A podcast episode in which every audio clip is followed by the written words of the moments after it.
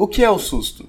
Biologicamente falando, o susto é uma resposta fisiológica e comportamental automática a um estímulo potencialmente ameaçador, e existem estruturas neurológicas que vão reconhecer isso e desencadear as respostas. Nesse sentido, Adalberto Studert, pesquisador do Hospital das Clínicas da Faculdade de Medicina da USP, comenta essas estruturas. Elas fazem parte de um sistema chamado sistema límbico e existe uma estrutura em especial chamada amígdala, que fica no chamado lobo temporal, que desencadeia essa resposta. A amígdala, ela leva, por sua vez, ao desencadeamento de uma parte do sistema nervoso, chamado sistema nervoso simpático, que leva, por sua vez, a essa resposta de luta ou fuga.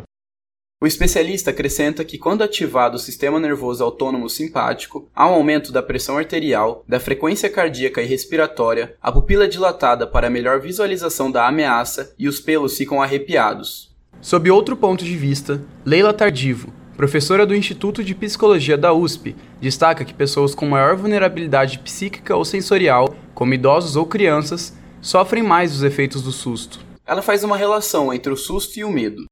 O medo é uma reação natural e necessária que leva à nossa proteção como indivíduo e como espécie. Agora, tem a patologia, o excesso de medo e às vezes um medo infundado, o transtorno do pânico, então, aí tem um desequilíbrio, está voltado a alguma situação vivida, tem um aspecto bioquímico e precisa tratamento não há uma ameaça real, mas é vivido como uma ameaça fantasiosa, mas a reação é física. Não é necessariamente algo tão patológico, mas traz sofrimento. Mas o medo é uma reação necessária. Uma pessoa sem medo também corre muito risco, porque os riscos existem. A onipotência exagerada, achar que eu posso tudo, que eu sou indestrutível, isso faz mal.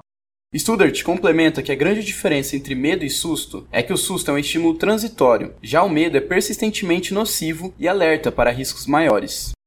Eu acho que a diferença do medo bom ou ruim é o estímulo que causou o medo, não necessariamente a resposta. Lembrar que pessoas que morrem durante uma resposta ao medo, durante um susto, pessoa que tem doença cardíaca, por exemplo, essa resposta simpática pode ser o suficiente para causar uma parada cardíaca. Só lembrar que, enfim, a resposta adrenérgica, que é essa resposta do sistema nervoso simpático, pode sim ocasionar isso.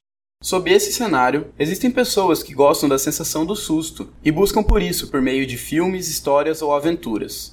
A psicóloga afirma que se o indivíduo não possuir um pouco desse sentimento, ele não evolui, ou seja, o desejo e o impulso de vencer o medo causa satisfação. E Sudert desenvolve acerca dessa questão.